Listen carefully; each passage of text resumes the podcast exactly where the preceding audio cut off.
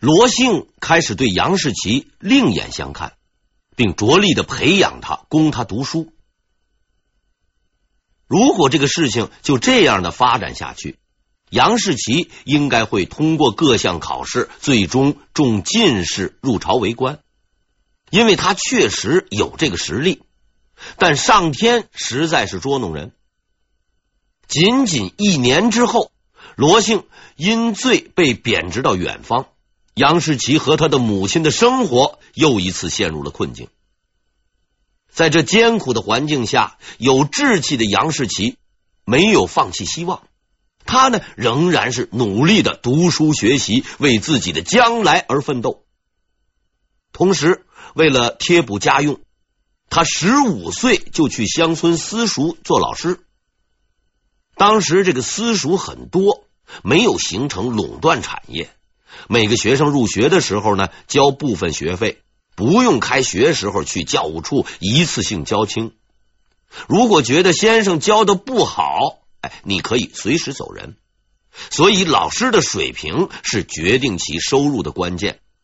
学生多，收入也就多。由于杨士奇的学问根基扎实，很多人来做他的学生。但是，毕竟在农村贫困地区，他的收入还是十分微薄，只能是混口饭吃。杨士奇的一个朋友啊，家里边也十分贫困，还有老人要养，实在是过不下去了。杨士奇呢，主动找到了他，就问他：“你有没有读过四书？”这个人呢，虽然是穷了点学问还是有的。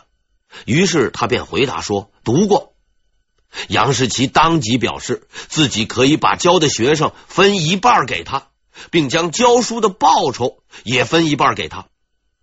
哎呦，这位朋友十分感动，因为他知道杨士奇也有母亲要养，家境也很贫穷，在如此的情况下，竟然还能这样仗义，实在是太不简单了。杨士奇回到家里，就把这件事情啊原原本本的告诉了他的母亲。他本以为啊母亲会不高兴，毕竟已经很穷困的家，也实在经不起他这样的折腾。可是出乎他意料的是什么呢？母亲十分高兴的对他说：“孩子，你能够这样做，不枉我养育你成人呐。”是的，穷人也是有尊严和信义的。正是因为有这样明理的母亲，后来的杨士奇才能成为一代名臣。没有功名的杨士奇，仕途并不是很顺利。他呢，先在县里做了一个训导，啊，就像咱们今天的县教育局的官员。训导是个小官，只是整天在衙门里面混日子。可杨士奇做官实在很失败，他连混日子都没有混成。杨士奇竟然在工作中啊丢失了学印。在那个时代，丢失衙门印章那是一件很大的事，比今天的警察丢枪还要严重的多，那是要坐牢的。此时，杨士奇显示了他灵活的一面。如果是方孝孺丢了印，估计啊会写上几十份检讨，然后去当地政府自首。坐牢的时候呢，还要时刻反省自己。杨士奇没有这么多花样，他直接啊就弃官逃跑了，官我不做了。杨士奇还真不是个书呆子。之后，逃犯杨士奇是流浪江湖。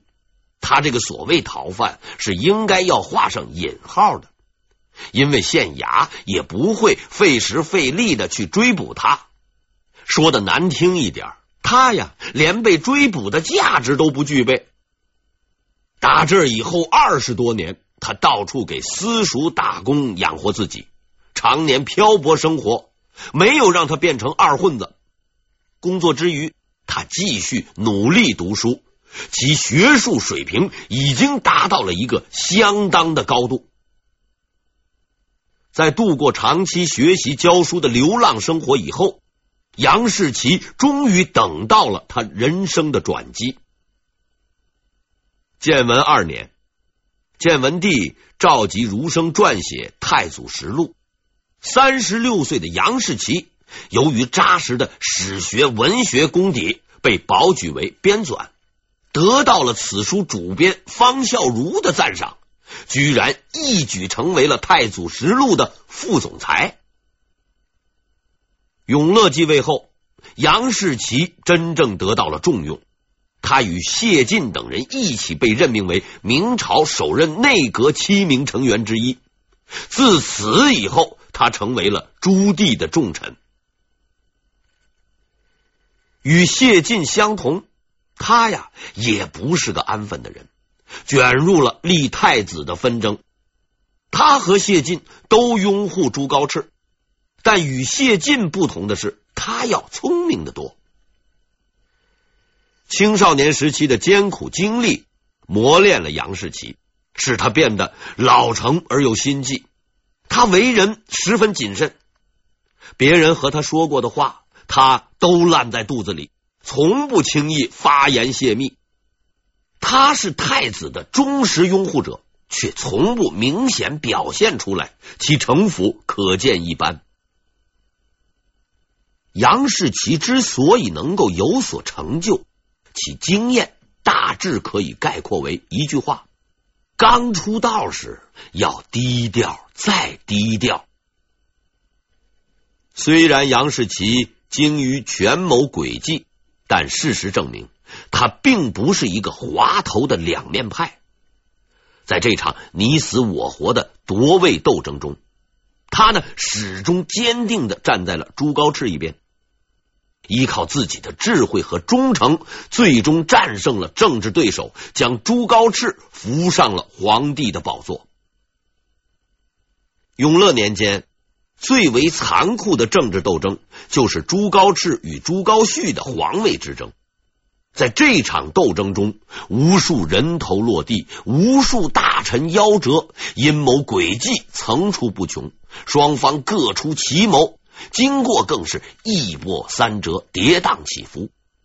斗争一直延续到朱棣去世的那个夜晚，有一个人冒着极大的风险，秘密的连夜出发，奔波了一个月，赶路报信，方才分出胜负。不但杨士奇参加了这场斗争，我下面要介绍的三杨中的另外两个也没闲着，他们都是太子党的得力干将。在后面我会详细介绍这场惊天动地的皇位之争。我接着说三杨中的第二杨，足智多谋的杨荣。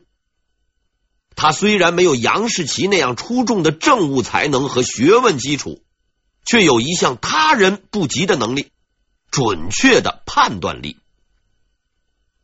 杨荣，洪武四年生，是福建人，原名杨子荣。哎，注意区分啊！他虽然没有打虎上山、深入虎穴、剿灭土匪的壮举，但其大智大勇。却着实可以和后来的那位战斗英雄相比。他在小的时候啊，没有像杨士奇那样吃过那么多苦，家里的环境也不错，走的正是读书、应试、做官，哎，这样的老路。建文二年，他考中进士，由于成绩优秀，被授予编修之职，也就是所谓的翰林。建文帝时代，翰林院可谓书呆子云集之地，这也难怪。掌权的是黄子成、方孝孺那样的人，上行下效，哎，也很正常。杨荣这位优等生与他的那些同事们有很大的不同，他不是个书呆子，而应该算是一位心思缜密的谋士，与杨士奇一样。这个足智多谋的人，也是在永乐时期才被重用的。他飞黄腾达的经过很有点传奇色彩，因为他凭借的不是才学，而是一句话。建文四年，朱棣终于打败了顽强的南军，攻入京城，夺得了皇位。现在他只剩下一件事要办：登基即位。就在他骑着马向大殿进发的时候，意想不到的事情发生了，一个人站了出来，阻挡了他的去路。这个人谁呀？嘿，这个人正是杨荣。由于当时的情况还比较混乱，敌友难分，难保某些忠于建文帝的大臣不会玩类似啊恐怖分子和荆轲刺秦那样的把戏。周围的人十分紧张，朱棣本人也是大为吃惊，但他不会想到，更让他吃惊的还在后面。杨荣竟然对他说：“殿下，现在不应该进宫即位。”不应该即位，笑话！打了那么多年的仗，装了那么久的傻，死了那么多的人，无非只是为了皇位。可眼前的这个书生竟然敢阻止我即位，凭什么？真是可笑！在场的人几乎已经认定杨荣发疯了，准备替他收尸。但是杨荣还就真的阻止了朱棣的即位。还让朱棣心悦诚服的照办了，而他完成这个不可能的任务，竟然只用了一句话：“殿下是应该先去即位呢，还是先去祭陵呢？”原话是这样：“先谒灵乎？先即位乎？”一语惊醒梦中人呐！我们前面说过，朱棣造反是披着合法的外衣的，说的粗一点，就是既要当婊子，又要立牌坊。打下京城，胜利冲昏了他的头脑，竟然一时之间忘记了立牌坊，只是一心要当婊子。无论怎么说，如果不先拜一下老爹的坟，那是很不妥当的。朱棣是连忙拨转马头去给老爹上坟。从这件事情上，我们可以看出杨荣已经精明到了极点。他呀，摸透了朱棣的心理，也看透了遮羞布下权力斗争的真相。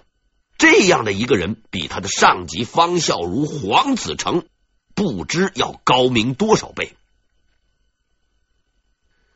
同样老奸巨猾的朱棣，从这件事就记住了这个叫杨荣的人。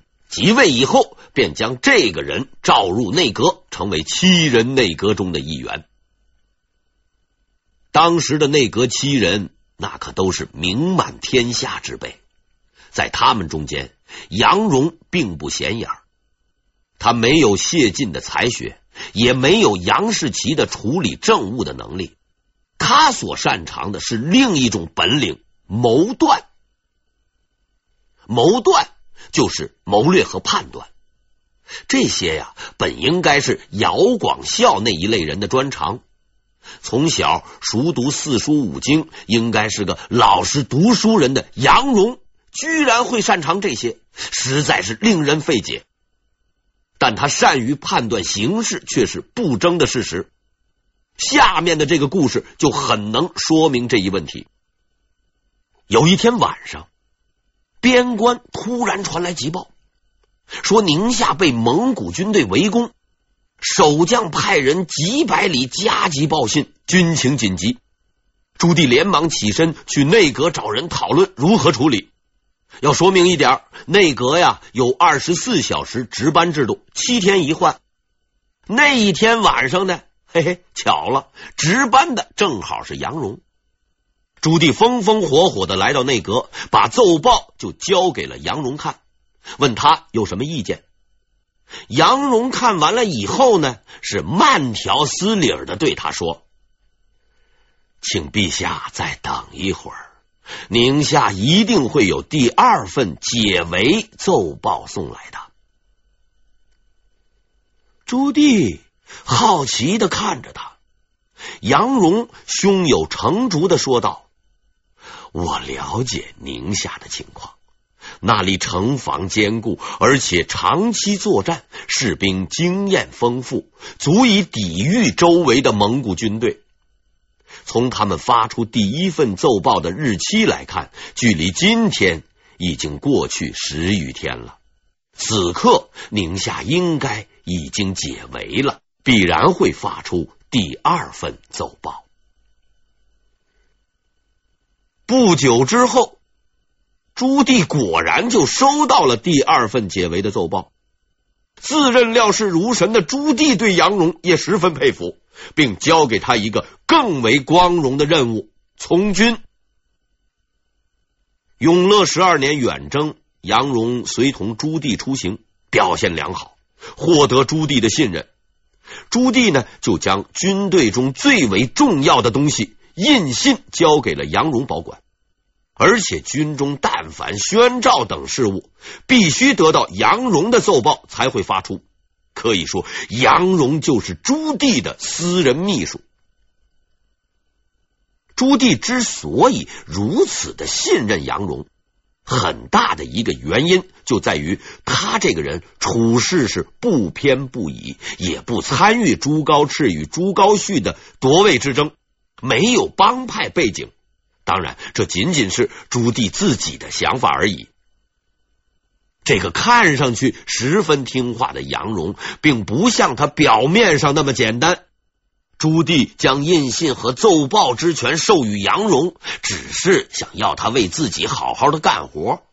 可是，这位杨荣却利用这一便利条件，在关键时刻做出了一件关键的事情。永乐二十二年七月，朱棣病逝之时，那个当机立断、奔驰上千里向太子报告朱棣已死的消息，为太子登基争取宝贵时间，并制定周密计划的人，正是一向为人低调的这个杨荣。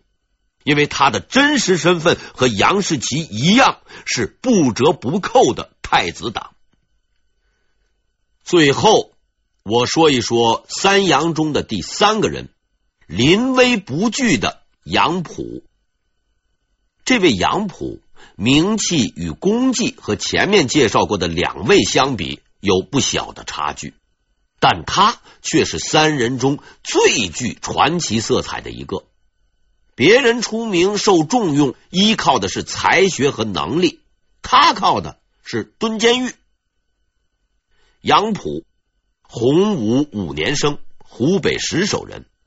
建文二年中进士，是杨荣的进士同学。更为难得的是，他后来也被授予编修，又成为了杨荣的同事。不同的是呢，杨溥是天生的太子党，因为在永乐元年，他就被派去服侍朱高炽，算是个早期党员吧。杨溥没有杨士奇和杨荣那样突出的才能，他辅佐太子十余年，并没有什么大的成就，也不引人注目。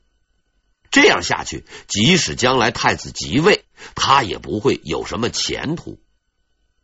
永乐十二年发生的一个突发事件，改变了他的命运。不过，这个突发事件实在不是一件好事。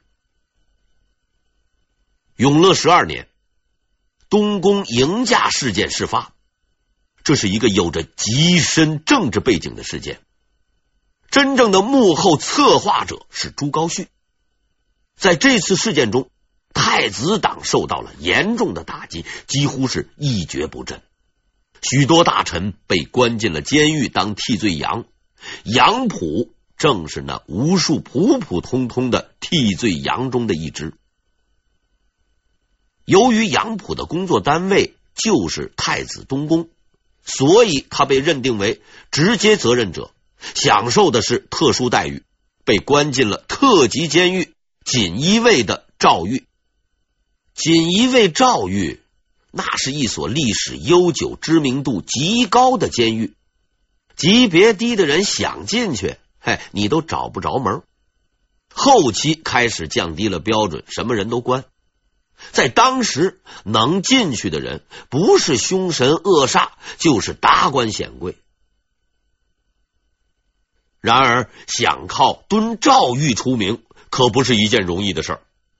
首先，你得够级别；其次，你还要有足够的运气，因为一旦进了诏狱，就不太容易活着出来了。诏狱那是真正的人间地狱，阴冷潮湿，环境恶劣。虽然是高等监狱，却绝不是卫生模范监狱。蚊虫老鼠到处跑，监狱也从来不搞什么卫生评比。反正这些东西骚扰的也不是锦衣卫自己。环境恶劣不说，锦衣卫们对犯人们是特别的严格要求，并且坚持抗拒从严、坦白也从严的原则，经常用犯人练习拳脚功夫，以达到锻炼身体的目的。同时呢，他们还开展各项刑具的科研攻关工作，并无私的将之运用在犯人的身上，试验刑具的实际效果。最初进入诏狱的犯人，每天的生活都是在等待审讯、上刑、再等待中度过的。等到没人审你，也没人打你的时候，说明啊，你的人生开始出现了三种变数：一。即将被砍头，二即将被释放，三你已经被遗忘了。相信所有的犯人都会选择第二种结果。可惜的是啊，选择权从来不在你自己的手上。这就是诏狱，这里的犯人没有外出放风的机会，没有打牌、消遣、娱乐等活动。自然更不可能在晚上排队到礼堂看什么新闻报道，或者是呢，你拧开收音机听我王更新在这给你讲故事。明朝著名的铁汉杨继盛、左光斗等人都蹲过诏狱，他们腿被打断后，骨头露了出来都没人管，任他们自生自灭。所以我说呀，这里是真正的地狱。杨浦进的就是这种监狱。刚进来的时候，总是要吃点苦头的。不久之后，他也陷入了坐牢苦等的境况。这一等就是十年。更惨的是什么呀？东宫迎驾事件始终没有了结。朱高煦是处心积虑要借此事彻底消灭掉太子党。在这种情况下，杨浦随时都有被拉出去砍头的危险。历史上记载是旦夕且死，然而杨浦却以一种谁也想不到的行为来应对死亡的威胁。假如明天生命就可能结束，而你却无能为力，你会干些什么呢？相信很多人啊，在这种状况下。是准备啊写遗书，或者呢是大吃一顿，要不呢就把以前没玩的都补上。更多的人呢，则是怨天尤人，抱怨上天不公。这些呀，都是人的正常反应。杨浦奇就奇在了他的反应不正常。怎么不正常呢？咱们下回再说。